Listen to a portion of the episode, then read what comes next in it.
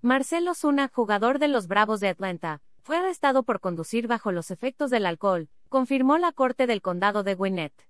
Un mexicano histórico. Gana medalla en Mundial. Guión. ¿Quién es el mexicano que pasó a la historia?